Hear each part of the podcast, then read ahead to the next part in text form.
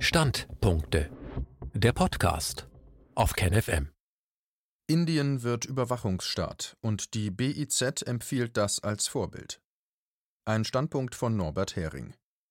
Die Bank für internationalen Zahlungsausgleich BIZ, die mächtige Zentralbank der Zentralbanken in Basel, hat ein vom Chef selbst in Auftrag gegebenes Papier veröffentlicht, das in mehr als einer Hinsicht skandalös ist.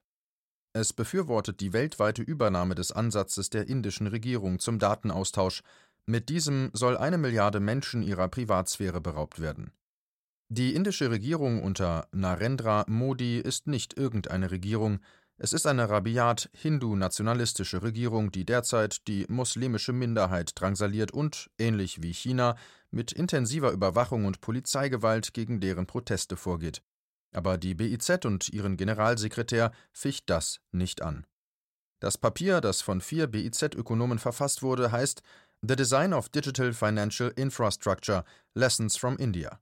Die Gestaltung der digitalen Finanzinfrastruktur Lernen von Indien. Im Kleingedruckten wird der Hintergrund offengelegt. Die Autoren danken BIZ-Generaldirektor Augustin Carstens für die Anregung zum Thema, ich lese dies als Wir wollten dieses peinliche Stück Überwachungspropaganda nicht schreiben, wir wurden von unserem Chef dazu aufgefordert. Wir erfahren im Kleingedruckten auch, dass, Zitat, der Kern des Papiers aus einem Gespräch im Büro von Nandan Nilekani in Bangalore entstand. Zitat Ende. Carstens schickte also mehrere seiner Mitarbeiter nach Indien, damit Nandan Nikalini diesen sage, was sie über die skandalträchtige zentralisierte biometrische Datenbank ADAR und den indischen Ansatz zum Datenaustausch schreiben sollen. Kein Wunder, dass das völlig distanzlose Stück voll ist von Marketingbegriffen, mit denen die indische Regierung ihr Projekt bewirbt. BIZ-Chef Augustin Carstens ist ein ehemaliger mexikanischer Zentralbanker und hochrangiger Manager des Internationalen Währungsfonds IWF. Er ist ein Chicago-Boy, einer der vielen in Chicago ausgebildeten lateinamerikanischen Wirtschaftswissenschaftler, die tief in die marktradikale Denkschule Chicagos eingetaucht sind. Er ist Mitglied der von Rockefeller gegründeten Group of 30 G30, in der Zentralbanker hinter geschlossenen Türen mit hochrangigen Vertretern der privaten Finanzinstitute kungeln. Während sich die Europäische Zentralbank offenbar auf Druck der EU-Bürgerbeauftragten aus dieser Gruppe zurückgezogen hat, findet der BIZ-Chef seine Mitgliedschaft offenbar unproblematisch. Wie viele andere prominente G30-Vertreter ist er ein Verfechter der finanziellen Inklusion und von Maßnahmen gegen die Verwendung von Bargeld. Nandan Nilekani ist ein indischer IT-Milliardär. Er hat ab 2009 das Aadhaar-Projekt der Regierung geleitet, ein System, das eine eindeutige biometrisch unterlegte Identifikationsnummer an alle Bürger vergibt, die für alle Zwecke verwendet werden soll, von Behörden ebenso wie von Banken, Versicherern, Ärzten etc. Inzwischen sind fast alle Inder in dieses System gezwungen worden. Bevor er für den Staat die Digitalisierung und Vermessung der Bürger vornehmen durfte, hat Nilekani nicht nur ein großes IT-Unternehmen gegründet und geleitet, Infosys, sondern auch die indische IT-Lobby und war Mitglied im Stiftungsrat der Lobby der größten multinationalen Konzerne des Weltwirtschaftsforums. Aadhaar ist also geistiges Kind eines Interessenvertreters der indischen und internationalen IT-Konzerne, die am meisten von den anfallenden Daten profitieren. Ein Allzweck-Identifikator zur Ermöglichung der Datenaggregation. Da Nilikani der Schöpfer ist und ein glühender Verteidiger von Aadhaar bleibt, ist es kein Wunder, dass das BIZ-Papier Aadhaar so darstellt, als sei es das größte seit der Erfindung geschnittenen Brotes und nicht der Großangriff auf die Privatsphäre der Bürger, den Kritiker darin sehen. Die vielen und großen Skandale um das System werden in dem Papier völlig ignoriert, die Kritik wird nur ganz am Rande erwähnt, verbunden mit der grob falschen Behauptung, die Kritiker würden ATA nicht grundsätzlich in Frage stellen, sondern nur für bessere Datenschutzgesetze eintreten. Zu den Skandalen gehören Datenlecks, die Millionen von Menschen betrafen, und Enthüllungen, dass der Zugang zu der gesamten Datenbank für wenige Dollar auf dem Schwarzmarkt erhältlich war. Im Gegensatz zu einem Passwort können Sie Ihre Fingerabdrücke und das Iris-Muster nicht ändern, wenn Ihre Daten gehackt wurden. Millionen von Menschen bekamen von der Regierung Nahrungsmittelhilfen nicht ausgehändigt oder Löhne von Arbeitsbeschaffungsmaßnahmen nicht ausgezahlt, zum Beispiel weil ihre Fingerabdrücke aufgrund schwerer Handarbeit, Betrug oder schlecht funktionierender biometrischer Lesegeräte nicht lesbar waren. In europäischen Ländern sind die Regierungen mit Versuchen gescheitert, ähnliche zentrale Dateien mit eindeutigen Identifikatoren für alle Zwecke zu erstellen, weil Verfassungsgerichte entschieden haben, dass diese gegen den Schutz der Privatsphäre der Bürger verstoßen. In den USA haben die Menschen aus solchen Gründen nicht einmal von der Regierung ausgestellte Ausweise. Das indische Verfassungsgericht entschied mehrfach, dass es verfassungswidrig sei, Aadhaar zu einer Bedingung für den Erhalt von Auszahlungen oder Dienstleistungen der Regierung zu machen. Die Regierung ignorierte dies einfach und machte weiter. Dateneigentum ist großartig für die Verbraucher. ATA ist eine der Säulen von Digital India, die die BIZ-Ökonomen als Vorbild loben. Eine andere ist der Datenaustausch mit Zustimmung. In Deutschland wird dieses perfide Konzept unter dem Begriff Dateneigentum propagiert, während die Financial Times sich Sorgen macht und titelt India is Modis BJP introducing Big Brother? Indien Führt Modis BJP Big Brother ein? Stellt die BIZ die indischen Pläne ausschließlich und völlig unkritisch als etwas vor, was gut für die Verbraucher sei. Zitat Die Stärkung des Einzelnen durch einen Rahmen für den Datenaustausch unter Zustimmungsvorbehalt Indien bietet wichtige Lehren, die sowohl für entwickelte als auch für aufstrebende und sich entwickelnde Volkswirtschaften relevant sind. Die Schiene des Datenaustauschs soll die Datenaneignung durch den Staat oder den privaten Sektor verhindern und stattdessen Verbraucher und Unternehmen in die Lage versetzen, von ihren eigenen Daten zu profitieren. In dieser digitalen Finanzinfrastruktur können die Verbraucher durch die Kontrolle des Zugangs zu ihren eigenen Daten und deren Verwaltung auf dem Markt Geschäfte tätigen, ohne die Privatsphäre zu gefährden. Gleichzeitig sind in der Infrastruktur bequeme Mittel zum Datenaustausch, wo dies erforderlich ist, vorgesehen. Die Herausforderung besteht darin, eine Struktur zu schaffen, die es den Kunden ermöglicht, leicht auf ihre persönlichen Daten zuzugreifen und sie weiterzugeben, um Informationsasymmetrien und mangelndes Vertrauen zu überwinden. Digitale Datenpfade können Verbrauchern helfen, Einkommensnachweise zu erbringen, Unternehmen Einnahmen und Verdienstmöglichkeiten zu belegen und so den Zugang zu Krediten und anderen Finanzdienstleistungen zu verbessern.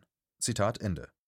Damit soll die gegenwärtige angeblich problematische Situation verbessert werden, in der von Staat und Privaten Daten über die Bürger in getrennten, nicht vernetzbaren Datenbanken gesammelt werden, die jeweils unvollständig sind.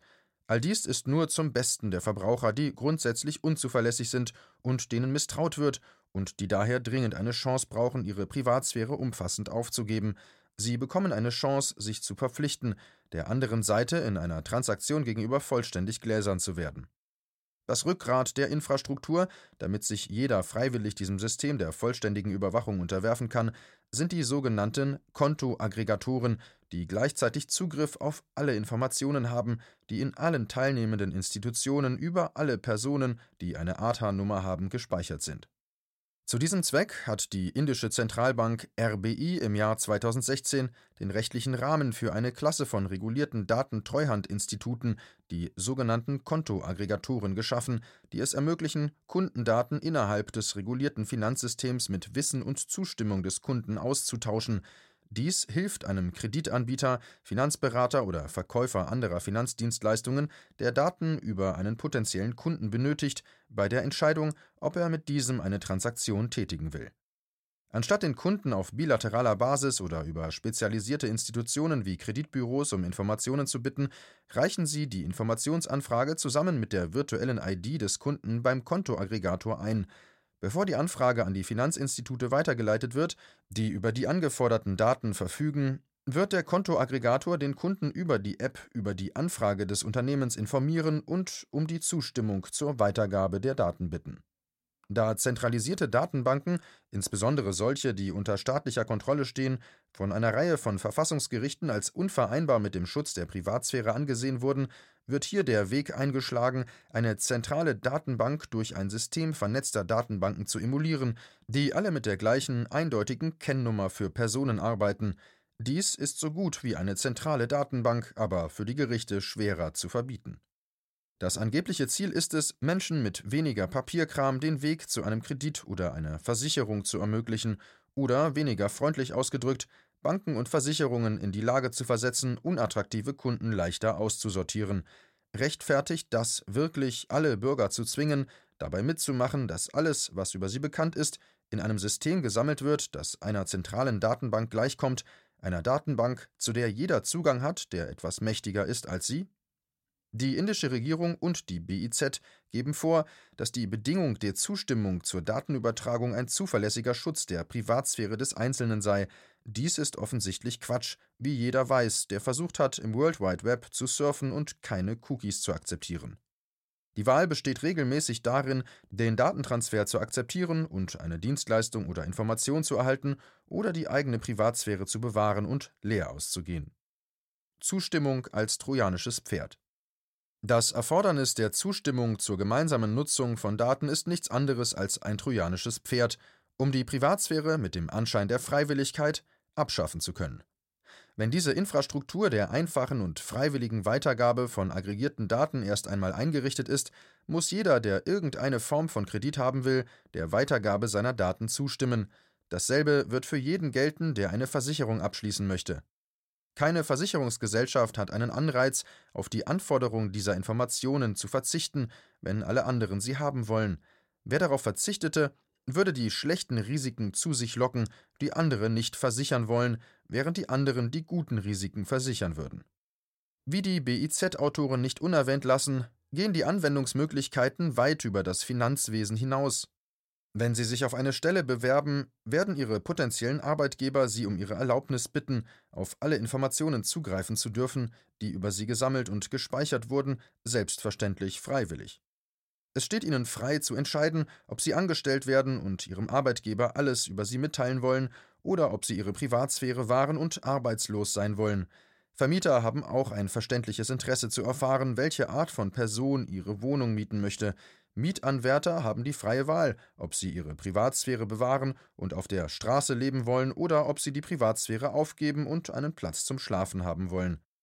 Auch das Gesundheitswesen wird als Anwendungsgebiet genannt. Kunden möchten vielleicht ihre vollständigen Gesundheitsdaten mit jemandem teilen, mit dem sie in Kontakt stehen, heißt es. Wer könnte das sein?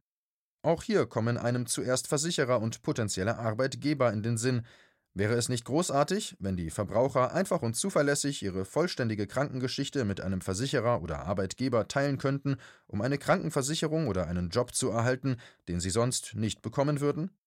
Vielleicht nicht. Schließlich gibt es all jene Menschen, gegen die Versicherer und Arbeitgeber nur allzu gerne diskriminieren würden, wenn sie alles über sie wüssten. Und es gibt Menschen, die einfach nicht wollen, dass sie ständig gezwungen werden, sich Hinz und Kunz gegenüber völlig nackig zu machen, nur um eine Dienstleistung, eine Arbeitsstelle oder eine Wohnung zu erhalten. Das Weltwirtschaftsforum lässt grüßen. Vielleicht nicht ganz zufällig, angesichts der engen Verbindung Nilekanis zum Weltwirtschaftsforum, ähnelt das indische Datenaustauschprojekt stark dem The Known Traveler Programm, welches das Weltwirtschaftsforum zur besseren Überwachung Reisender für die Grenzbehörden entwickelt hat. Im Beitrag Das Weltwirtschaftsforum lässt eine totalitäre Horrorvision wahr werden, hatte ich 2018 darüber berichtet. Dabei sollten Reisende angehalten werden, selbst eine Datenbank mit Informationen über sich zu befüllen, die Grenzer interessieren könnte, wie Reisehistorie, Bankdaten, Hotelübernachtungen, Mietwagenbuchungen, Dokumente von Universitäten, Ämtern etc. Wenn wir eine Grenze überschreiten wollen, geben wir den Behörden freiwillig vorab Zugang zu diesen Daten, damit sie sich überzeugen können, dass wir harmlos sind. Wenn wir fleißig genug beim digitale Belege sammeln waren, dürfen wir an den Schlangen der anderen Reisenden vorbeigehen. In dem von Accenture erstellten Implementierungsplan hieß es, ähnlich wie im jetzigen indischen Konzept, dass das Konzept großes Potenzial über das Reisen hinaus habe, wenn sich die Selbstüberwachung an der Grenze einmal durchgesetzt hat, sollen die Bürger ihre gesammelten Daten ebenso freiwillig auch für alltägliche Anwendungen in Interaktion mit Unternehmen und Behörden hergeben. Genannt wurden als Beispiele Gesundheit, Bildung und Erziehung, Bankwesen, humanitäre Hilfe und Wahlen. Unter Federführung von Accenture hat das Weltwirtschaftsforum auch einen Rahmen geschaffen, die Nutzung des Konzepts über das Reisen hinaus zu entwickeln. Dabei soll es darum gehen, bekannte Geräte vollkommen verlässlich mit bekannten Personen zu verknüpfen.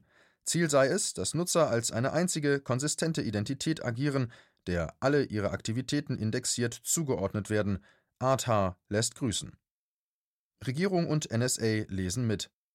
Natürlich will die indische Regierung nicht, dass private Einrichtungen die einzigen sind, die die von ihr geschaffene geniale Überwachungsinfrastruktur nutzen können, die BIZ-Autoren schreiben in offenkundig vorgeschützter Naivität, dass die Regierung große Zurückhaltung dabei üben solle, in die Daten ihrer Bürger zu schauen, die jetzt so bequem zugänglich werden. Sie fühlen sich aber doch verpflichtet, wenigstens ganz kurz zu erwähnen, dass die Regierung auf solche Empfehlungen nicht allzu viel gibt. Zitat in jüngerer Zeit hat das indische Gesetz zum Schutz personenbezogener Daten Republik Indien 2018 eine beträchtliche Diskussion und Debatte ausgelöst. Zitat Ende. Eine Bestimmung des Gesetzes ist nämlich, dass die Zentralregierung jede Regierungsbehörde aus Gründen der nationalen Sicherheit, der öffentlichen Ordnung oder der freundschaftlichen Beziehungen zu ausländischen Staaten (Lease, NSA-Anfragen) von den Einschränkungen des Gesetzes befreien kann aus diesem Grund wurde der Gesetzesentwurf in seiner überarbeiteten Fassung von 2019 von Richter B. N. Srikrishna, dem Verfasser des ursprünglichen Gesetzes, mit den Worten kritisiert, er verwandle Indien in einen Orwellschen Staat. Der Gesetzesentwurf wird derzeit vom indischen Parlament geprüft. Da sich China sehr schnell in einen Hightech-Überwachungsstaat verwandelt und Indien den gleichen Weg geht, wird bald fast die Hälfte der Weltbevölkerung unter solchen Bedingungen leben. Was zur Hälfte fehlt, will wohl Europa beisteuern. Europa geht den gleichen Weg. In Europa erfordern die Gesetze zum Schutz der Privatsphäre einen vorsichtigeren und indirekteren Ansatz, aber die Bestandteile des indischen Ansatzes sind in der EU-Richtlinie PSD2, der Richtlinie über Zahlungsdienste, bereits in Ansätzen sichtbar. Diese verlangt von den Banken, ihre Kontoinformationen mit anderen Finanzdienstleistern aus dem Silicon Valley zu teilen, wenn Kunden dieser Datenweitergabe zustimmen. Indem sie eine Zwei-Faktor-Authentifizierung vorschreibt, macht die Richtlinie es für die Banken fast zwingend erforderlich, eine biometrische Identifizierung zu verwenden. Damit sind die Voraussetzungen für den Aufbau eines Systems miteinander verbundener biometrischer Datenbanken von fast allen Bürgern mit nahtlosem Datenaustausch für Finanzdaten geschaffen. Der Zugang der Regierung zu all diesen Daten ist ebenfalls gewährleistet, da das Bankgeheimnis bereits weitgehend abgeschafft wurde. Und Washington ist glücklich. Wie in Indien geschieht dies alles unter starker Beteiligung von US-IT- und Finanzdienstleistungsunternehmen, die gesetzlich verpflichtet sind, ihre Daten auf Anfrage an die CIA und die NSA weiterzugeben, gleich wo diese sie speichern. Weil es so schön ist, will ich hier noch einmal ein Zitat von Bill Gates, Gründer und Ex-Chef von Microsoft, aus dem Jahre 2015 aus meinem Buch Schönes neues Geld wiedergeben. Zitat es ist eine wundervolle Sache, in ein Land zu gehen und ein breites Identifikationssystem aufzubauen. Indien ist ein interessantes Beispiel. Dort wird das Aadhaar-System, eine zwölfstellige Identifikationsnummer, die mit biometrischen Merkmalen unterlegt ist, gerade im ganzen Land allgegenwärtig. Wir haben vor, diese ID so zu nutzen, dass, wenn Sie irgendeine öffentliche Dienstleistung haben wollen, zum Beispiel Sie gehen in eine Arztpraxis, wir in der Lage sein werden, diese ID zu nutzen, um sehr schnell ihre Gesundheitsdaten aufzurufen. Wenn sie von einem Teil des Landes in einen anderen umziehen, werden sie verfolgt und bedient. Zitat Ende